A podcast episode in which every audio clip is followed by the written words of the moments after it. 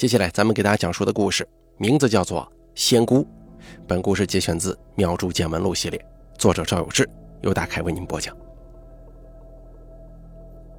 在民间有许多封建迷信从业者，其中有一个很具特征化的团体，那就是阴传法师。所谓阴传、阳传，这个概念是相对的。比如从小在庙里跟随师傅学艺，上百种符、几十种手诀、纲部、科仪、经文、咒语，一步步学下来的，这个叫做阳传，也就是所有的本事都是由阳世中的师傅进行传授。而阴传法师呢，概念比较广，这大概意思就是说，由另一个世界的师傅传授技艺的法师。大家平时听说的，之前并不从事这个行业，而他突然某一天在梦中得到神灵传授术法，从而成为阴传法师的人，其实为数极少，万里无一啊。通常是与某位神灵有莫大的缘分才能得到，大多数是因为从祖宗那儿传下来供奉了上百年的神灵，祖先供奉的时候也许并没有感应，而经过时间积累，香火沉淀。所供奉的神灵会在后辈这里灵验非凡。平时生活当中遇见了困难，上香请求神灵消灾祈福都是有奇效的。慢慢的也能够帮助一些其他人解决问题。逐渐从家里发展成为一处香堂，附近的居民都会初一十五来香堂里烧香。但是这种阴传法师通常不会在梦中与神灵沟通。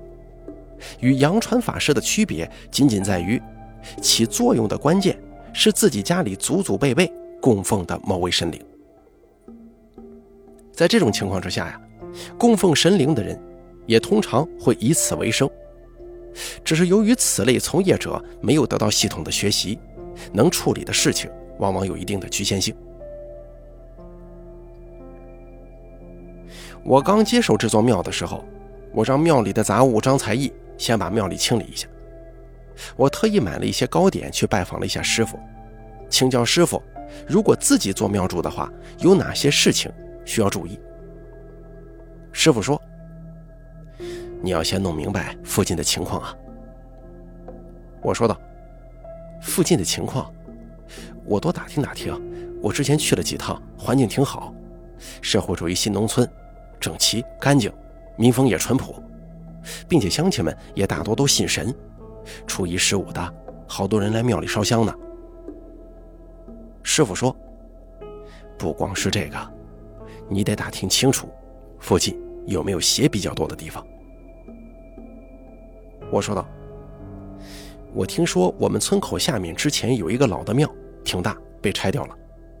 那庙里以前肯定收了不少兵的，庙被拆了，庙神肯定去了别处。”那些兵可能又被放出来了，没有庙神的约束，估计不做好事。我多留意一下附近村口的乡亲们吧。师傅说：“对喽，这就是了。这个庙现在是你的地盘了，你就要去守着。哪里有妖邪侵犯，你就得保护这个地盘的乡亲们呢。”我说道：“回头我抽个时间专门去处理一趟。”还愿意继续到庙里来做兵将的，就招过来，对他们来说也是个功德。大家都是修行的嘛。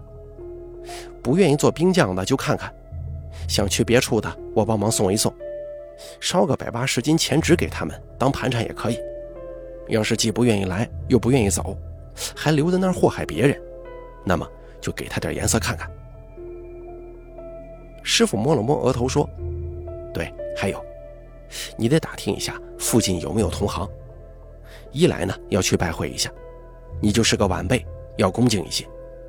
到人家那儿讨活，你得尊重前辈，这样他也不好为难你了。第二呢，也顺便分分工喽。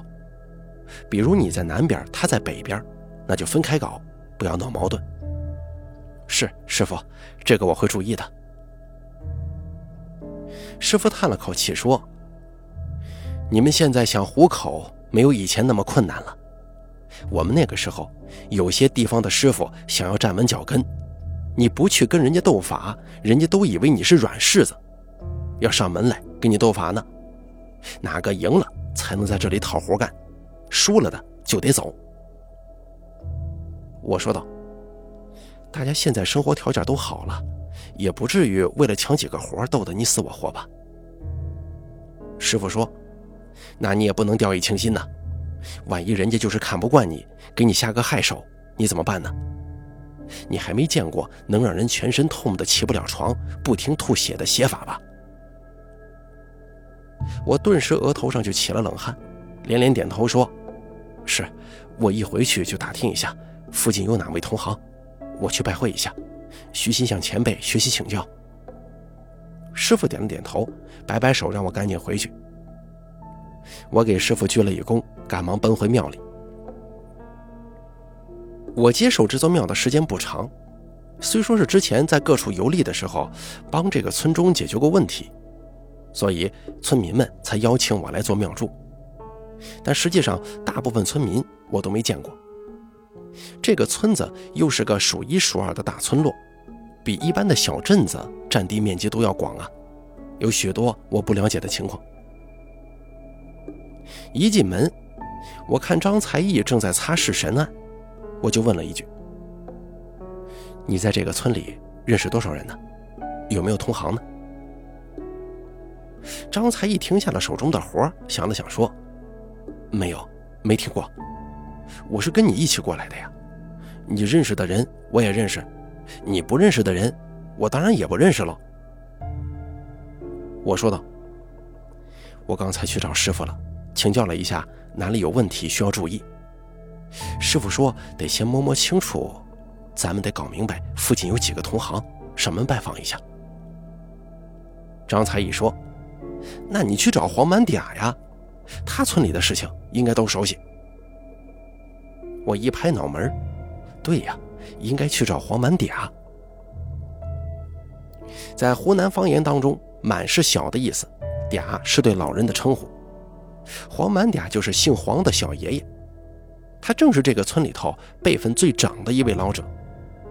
村里有许多事务都要请黄满嗲一起拿主意，他对这个肯定了解。我到庙旁的小卖部里买了一条精品白沙香烟，问了问老板娘是否知道黄满嗲住在哪儿啊？老板娘指着庙后的一条路说：“就那条路顺其走嘛，拐两个弯，路右手边就是黄满嗲家了。”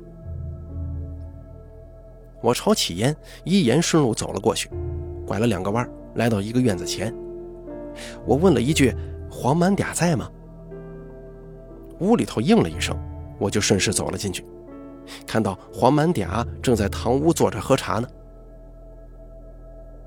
我把烟放在桌子上，黄满嗲也道了一声谢。我问道：“我这次来是想麻烦你，我打听一下，咱们村有没有我的同行啊？我想去拜访一下。”黄满嗲放下茶杯，摩挲了一下两只手，想了想说：“哎呀。”咱们村里啊，有个毛仙姑来，本事也挺大的。我想打听一下关于毛仙姑的事儿，就问道：“这个毛仙姑是道士还是端公啊？”黄满嗲说：“不是的，他呢就是家里供奉了代公菩萨的，也是家里供了很多年，传到他这儿非常灵验，村里好多人去他家烧香呢。”我一听就放心了很多。原来这位毛仙姑是阴传法师啊，看样子还不是梦传那种。就算跟他有矛盾，应该不至于会对我下什么害手的。我又问道：“这个毛仙姑今年多大年纪了？”黄满嗲说：“他的儿子跟你年龄差不多。”哟，那是前辈了，我得去拜会一下。他住哪儿啊？就在村里卫生站旁边那条小路，一直往里走，走到头就是毛仙姑家了。我谢过黄满嗲，出了门，往村里卫生站走去。走了大约十来分钟，看到卫生站后面确实有一条小路。顺着小路走下去，豁然开朗，路尽头是一个很大的院子，里面有一栋占地面积很大、外观很是漂亮的二层楼。大门没锁，我喊了几声都没有人答应。我走进门，看到屋子里有各种指示箭头，我就顺着这个箭头走，拐了几个弯进到了香堂。只见这是一个足能容纳十人的半露天香堂，里面供奉了代公三圣的神像。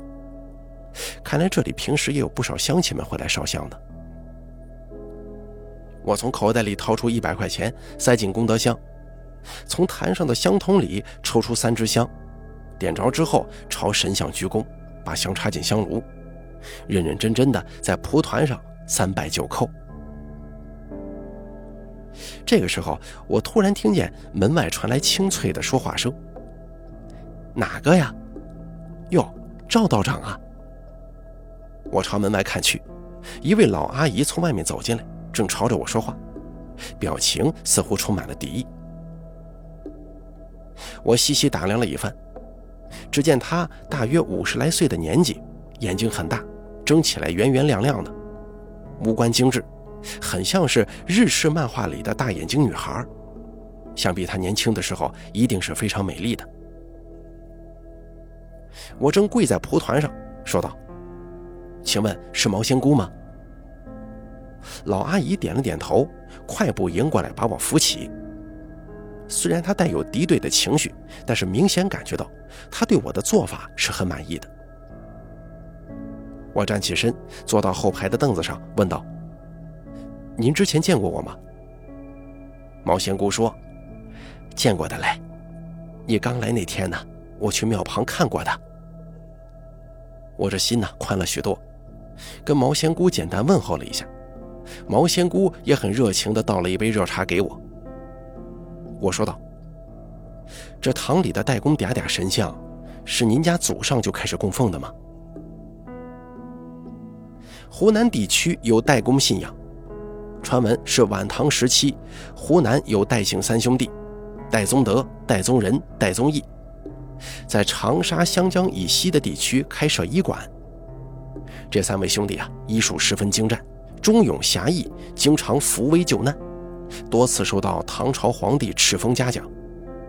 老百姓们也感念其恩德，建祠供奉这个戴姓三兄弟。今天啊，已经成为湖南地区的主流信仰之一了。将三兄弟合称为代公三圣，民间呢则亲切地称之为代公嗲嗲。毛仙姑搔了搔头发，说道。我也不记得供了多少年了，最少也是从我爷爷那个时候开始供的，到我这儿啊，开始能帮人解决事儿了。我说道：“那您还是好福气嘞，供了多年，神仙显灵了，造福一方呢。”毛仙姑谦虚的笑了笑，突然眼神锐利的说：“你这么年轻。”毛仙姑言尽于此，没继续说下去。而我呢，已经了解了他的意思了，就是觉得我太年轻，可能没学什么本事吧。我说道：“是这样的，我学了很多年了，我十来岁就跟着师傅住庙学手艺了，虽然年龄不大，但是也干了十来年了。”毛仙姑说：“赵道长啊，不是我说话难听，咱们先小人后君子，实话实说。”咱们这村里头以前来过不少坑蒙拐骗的，啊，我可不是说你啊。说完之后，毛仙姑朝我摆了摆手。我说道：“啊，这个我知道，我能理解。”毛仙姑就继续说：“我是这个村里敬神的，我就要得对得起这里供奉的神灵。你有没有想过，这个庙盖起来这么多年了，为什么之前这个庙里一直没有人呢？”呃，是啊，我也一直奇怪这个事儿，为什么之前庙里没有人呢？其实有不少穿着道袍想过来占这里的假道士，都是被我给赶走的。我不能让这些家伙污了祖师爷的眼呢。听到这儿，我瞬间对毛仙姑有些肃然起敬了，表情也凝重起来，把背挺直，静静地听着毛仙姑诉说。毛仙姑咬了咬嘴唇，说道：“这是其一，其二是我不能让这些假道士留在这些乡里骗乡亲们呢。这个村子民风十分淳朴，大家就算吃了亏，也不会跟人起冲突的，都是自己忍忍过去了。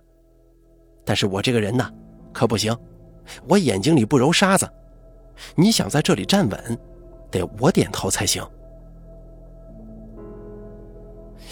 听到这儿，我顿时就理解了，毛仙姑是一位有崇高理想的封建迷信从业者，他在用他自己的方式守护这个村子，就像我师傅说的，这里也是他的地盘，他要守护这儿。我说道：“呃，这个是应该的，你有什么要求尽管提，我能办到的一定尽力。我师傅也嘱咐过我，您是前辈，这里是您的地盘。”我相当于是在您的地盘讨生活，也得跟您多学习啊。毛仙姑颇有些意外地看了我一眼，然后说：“其实很简单，只要你不是假道士，有真本事，我非常欢迎你。我这里每天要挂号，只接三十位香客。如果你不是假道士，我以后每天只接十个，其他的我都让他们去你庙里。但是……”你要是让我发现你是假道士的话，别怪我不讲情面喽。我顿时又流下了不少冷汗，小声的问：“您说的假道士指的是？”我说的是啥都不会，屁事儿也办不了那种，光穿道袍有什么用啊？得对得起道士这两个字吧。我知道你以前帮村里的人治过邪病，但那个时候我在外地，不了解情况。我要亲眼看看你才行。那那您怎么衡量我是不是假道士呢？我嘛，自然会出题目考你的。我想了想，应该也不会有什么能考倒我的难题吧。行，这倒没什么问题。只是如果您每天只接待十位香客，生活上能维持得下去吗？毛仙姑笑了笑说。哼，你小子还蛮有自信的，你怎么知道我不会赶走你呢？生活上的问题你放心，我儿子很有出息的，足够养活我。我也年纪大了，一天三十位香客，我也有些累，想着休息休息，抱抱孙子。我说道：“好，那我就放心了。我也害怕，如果到您这儿来立足，抢了您的活儿，您会不会生活上有困难呢？”毛仙姑似笑非笑地说：“虽然我不知道你这个人水平怎么样，但是你的性格挺好，很对我脾气，我也有点舍不得赶你走啦。”我说道：“仙姑，您不用有什么顾忌，该怎么样就怎么样。如果我解不出您的题目，那我自己都没脸在这待下去啊。您尽管出题吧。”说着，我脑子里开始回想我学过的一个个手诀。钢布、绘字、经韵、符咒等等等等。毛仙姑点了点头，说：“好，那我就说了。我这里每天都有香客，本地的、外地的都有。隔两三天就会有人遇见麻烦事儿来找我帮忙。你明天早上七点钟过来，就在我这儿待三天，我管你的饭，我跟你一起接待香客。每天三十个号都满了，你就回去。”我说道：“这好办，那具体的考题呢？”毛仙姑说：“如果是香客来求助，中邪犯煞也好，吊魂也罢，我不管你用什么方法，你要是能给人解决了，那就行。材料我这儿都有，你也不用回去拿。”我说道：“您的意思是，如果我解决不了的话，就证明我是假道士喽？”没错。我感到压力很大。学艺的时候，我跟着师傅，我搞不定的事情就请师傅来做。后来呢，我在外头游历，这主要是一个学习的过程，我可以向各处的老师傅请教。可现在不一样了，我即将成为一个庙祝，我必须能够独当一面。正在这个时候，我不由得眼睛往旁边一看，突然看见墙边有一张桌子。被红布盖得严严实实的。我很好奇这张红布下面是什么，但也不好意思发问。这也许是毛仙姑的不传之秘吧。要知道，阴传法师的法门通常都是秘而不宣的，很少有外人了解。如果他们的秘密被同行知道，会对声誉有很大影响。我就忍住了好奇心，转头看着毛仙姑。我仔细想了想，咬了咬牙，痛下决心说：“行，我接受这个考验。如果来的香客有问题，我解决不了，我就走人。但是有一条，比较复杂的情况。”您可得容我多想想，我可不能马上下结论的。毛仙姑点了点头说：“这个可以。”我继续说：“如果情况比较重，也需要您帮忙搭把手，因为您不让我回庙里取东西，平时呢我也是有帮手的。我们这都是跟师傅学的，是洋传，有些法事我一个人做不了，这个希望您能理解。”毛仙姑皱起眉头，思索了一会儿，说：“这个也可以，但是我有个条件，你必须找到问题的关键之后，才能让我帮忙，而且我也会用我的方法验证。如果我发现你没找对，也是算你输。”我听毛仙姑这么一说，顿时就放心了许多。啊，这点自信我还是有的。我们可以一起开始找关键点。如果我比您动作慢，这个也算我输。毛仙姑眼睛一亮，说道：“我还真是蛮喜欢你这小子的。不行，我不能再跟你多说了，再说下去我都不好意思赶你走了。你先回吧，明天早上七点钟，你准时到我这儿。”说完之后，毛仙姑起身送我出门。隔天一早，我五点钟就爬起来了。可不能让毛仙姑瞧扁了我呀！我一边想着，一边洗漱，让张才艺继续打扫庙里。我一个人去了毛仙姑家。毛仙姑正在做早饭，看到我来这么早，还挺意外，匆匆忙忙的把米粉煮好，给我端了一碗。我一边吃一边往门外看，好在香客们还没有来，我三两口就把米粉划拉进嘴里，擦了擦嘴巴。认真的洗了洗手，然后走到香堂里把香上了，恭恭敬敬的三拜九叩之后，坐在后排的木凳上准备接待香客。毛仙姑忙完了，也走进香堂上了香，对着代公三圣的神像三拜九叩，然后端着一个篮球比赛时用于计分的板子坐在门口。我不知道毛仙姑家香堂的排号系统是怎么运作的，但是每位进来的香客都会递给我一个小牌牌，就像是许多住宅小区里的门禁卡，上头写着阿拉伯数字。我把小牌牌放进一个木桶里，随后毛仙姑就会把手中的计分板往下翻一个数字。最早几位进来的都是老人家。还会带着一些水果供在神坛上，烧了香，磕上几个头之后，跟毛仙姑闲聊一阵就离去了。我会在他们跪蒲团磕头的时候敲一下手边的磬，发善可陈。时间来到大约八点钟的时候，进来一位中年妇女。她先是表情严肃、虔诚的上香磕头，然后转过身来，皱着眉头问毛仙姑。我家孩子这几天总是夜里闹腾，这怎么搞的嘛？他爹说打一顿就老实了，这说的什么话嘛？打了一顿，闹得更凶了。他的意思是说，他的孩子每天晚上睡不安稳，应该怎么处理？而孩子的父亲呢，认为孩子不听话，打一顿之后，发现孩子闹得更凶了。毛仙姑指了指我说：“你让赵道长帮你吧。”我赶紧起身迎上前去，尽我最大的热情问道：“你家孩子晚上睡觉是闭着眼睛哭吗？”中年妇女点点头说：“是的呀，你怎么知道啊？”我轻轻地笑了笑说：“哈，这个不要紧的，小孩子受到惊吓都这样，我见过很多了。这个很简单，你也不必担惊受怕。小孩子这种情况非常常见，喊喊魂就好了。”中年妇女说：“什么？喊喊魂？他掉魂了吗？那不可能啊！我家伢子白天好好的，肯定是被哪里的妖邪给盯上了，晚上才出来作怪呢。”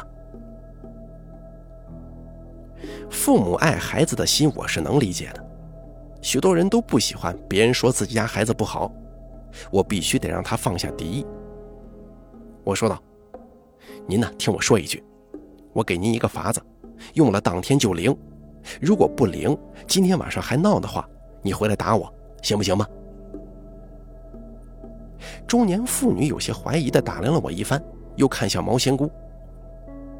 毛仙姑朝中年妇女点了点头。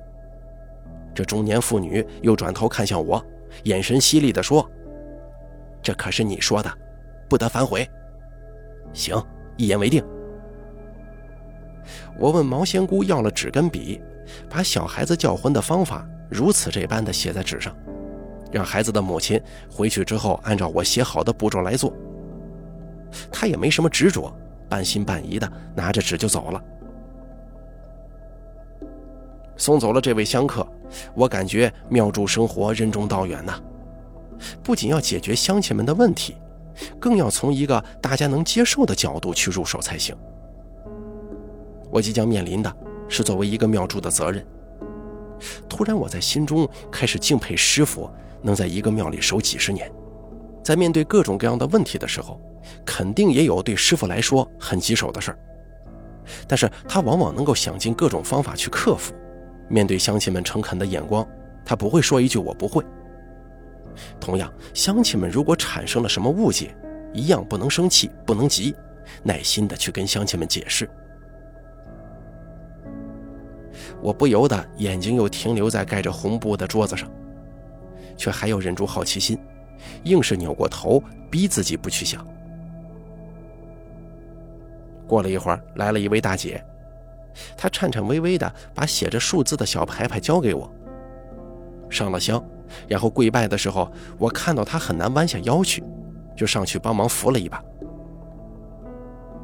大姐起身之后，跟毛仙姑打了声招呼，说自己最近腰痛得不得了，能不能请毛仙姑帮忙看看是不是犯了什么煞？湖南地区啊，人们把一切未知力量引起的不好影响都称之为犯煞。我说道：“大姐，您是不是风湿或者腰椎间盘突出呢？这个是病，不是犯煞，咱可不能迷信呢，得上医院。”大姐痛得不得了，说话也不利索，闭上眼睛说：“哎呀，我我也不懂这个了。”我跟毛仙姑说：“哎，这个事儿我不是做不了，也不是我认输，因为这不是邪病，不能耽误人家治疗啊。”毛仙姑面带笑意的轻轻点了点头。我想了一下，说道：“这样吧，我前几年四处游荡的时候，得到过一个治腰疼的偏方。我虽然不是大夫，但是这个方子是没有副作用的。您要是信得过我，就先用这个方子试一试。如果有好转，咱们就继续用；如果用个两天没效果，我送您上医院，行不行？”大姐说不出话来，表情痛苦的点了点头。我掏出手机给庙里的杂物张才义拨了电话，让他去镇上买一些药材送到毛仙姑这里。我扶着大姐在毛仙姑家里的床上躺下。好在这些药都是很温和的，药店基本都有的卖，价格也比较便宜。不一会儿，张才义就拿着药来了。我按照方子依法施为。让大姐用了药，在床上睡一觉，又吩咐张才义回庙里干活。这一弄完已经是中午了，毛仙姑去准备午饭了。我想着可能中午应该没什么香客吧，总算能松口气了。正端起茶杯，门外一阵急促的脚步声传了进来。一看来了一位四十岁上下的男子，满头大汗，焦急地踏进香堂。眼睛环顾一圈之后，问我：“毛仙姑在吗？我家伢子要不行了。”我赶忙说：“毛仙姑正在做饭，您有急事吗？那跟我过来吧。”我赶紧站起身，带着中年男子到厨房找毛仙姑。毛仙姑正在切菜，回头说：“什么事儿啊？”中年男子焦急地说：“学校开运动会，我伢子参加的长跑，我也去学校看了。跑完了之后，他说有点累，就坐着休息一会儿。可是坐了没一支烟的功夫，就晕过去了。小姨过来检查了一下，说可能是中暑了，敷了个冰袋，就让同学帮忙抬着送到医院去了。结果……”到了医院做心电图跟血尿常规检查，医生说不是中暑啊。毛仙姑放下手中的活，说道：“你先别着急，情况怎么样了？”中年男子带着哭腔说：“医生说什么生命体征不稳定，他妈妈在医院陪着，我想着也帮不上什么忙，只能来找您了。您说，他要是有个三长两短，我可怎么办呢？”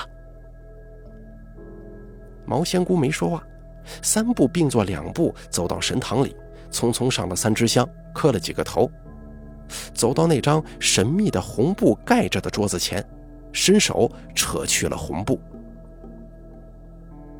这个桌子是一体的，盖着玻璃板，桌子中心有一个凹下去的圆洞，这个洞的形状像一个碗，碗的边沿一圈都有标注刻度，碗边有游标尺。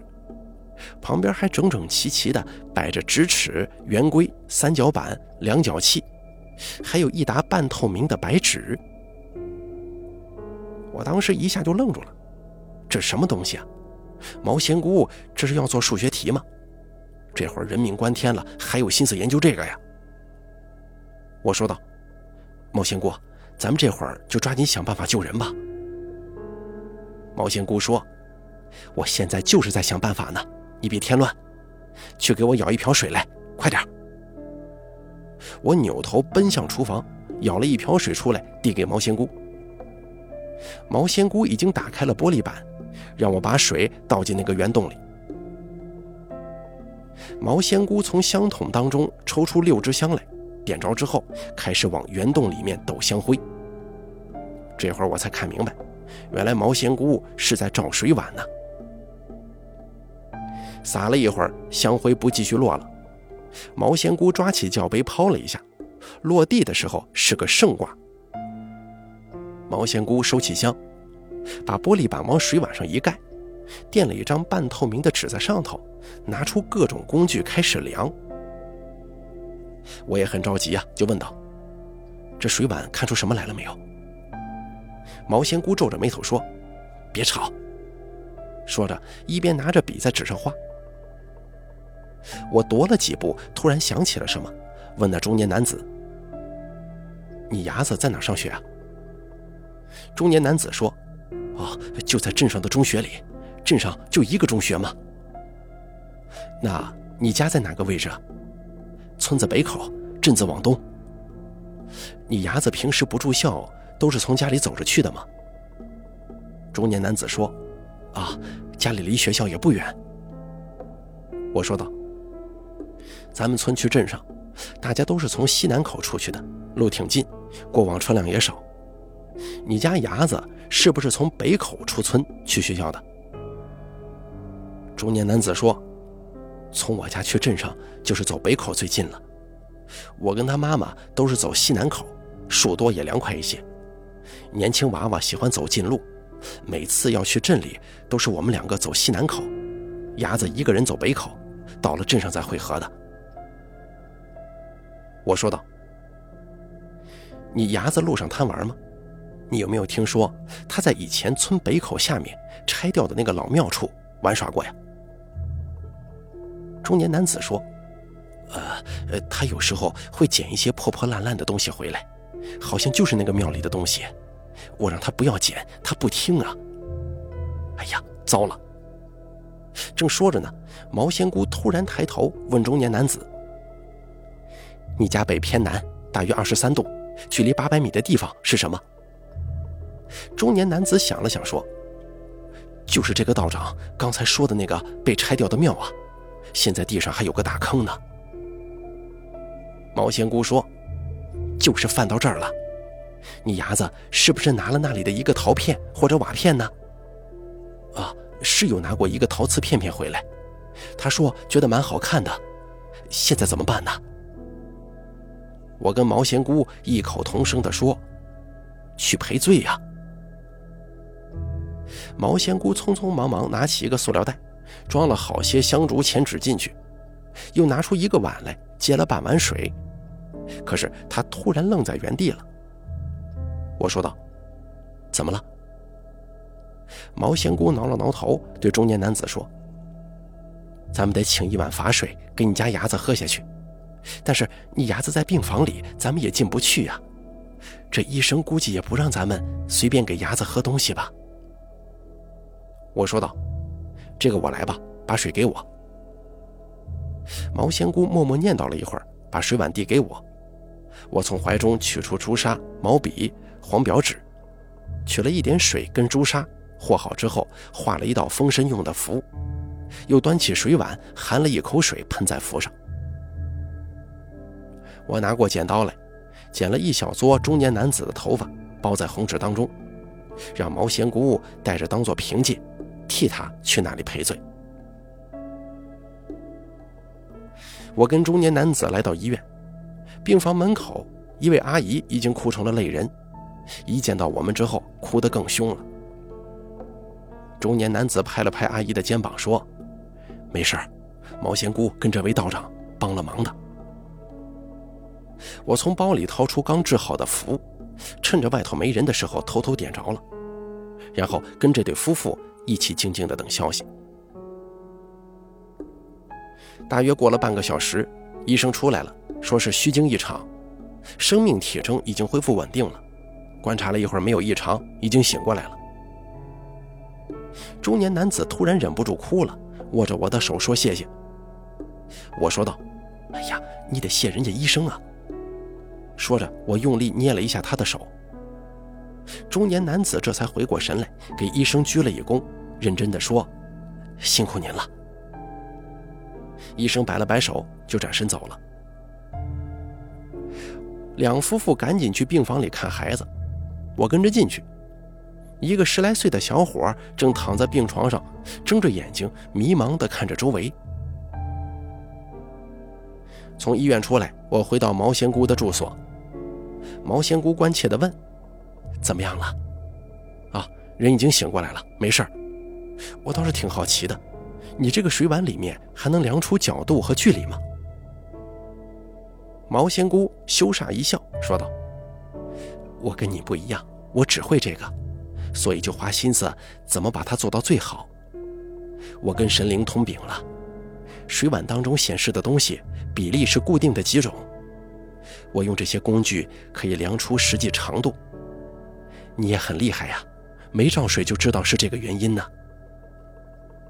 我说道：“您过奖了，我刚来村里的时候就打听到，村北口下面有个老庙，之前被拆了，也知道这个老庙之前收过不少兵。”这庙被拆了，庙神估计去往了别处，可是庙里的那些兵就跑出来了。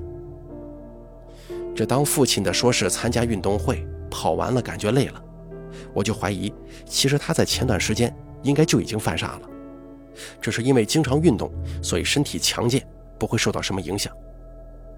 而这次跑步用了过多的体力，所以一下子煞的影响就上来了，顶不住了。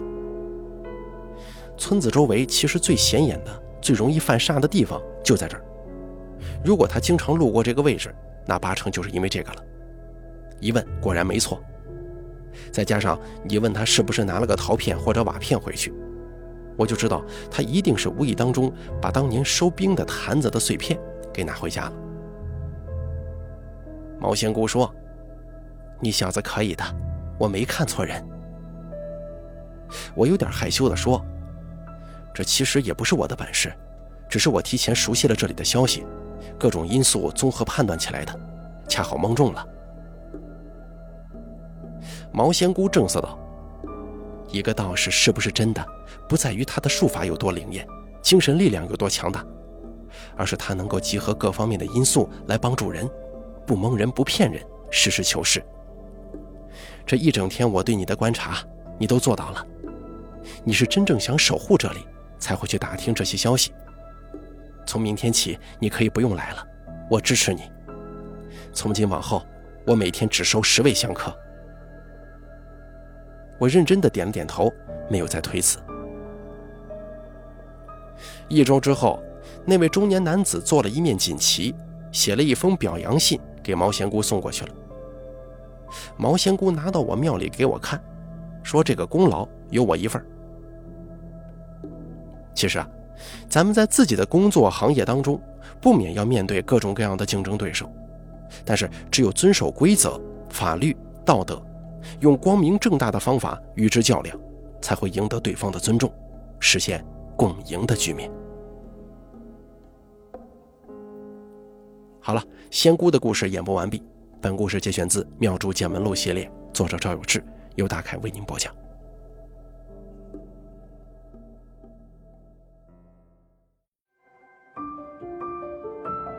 本期故事演播完毕。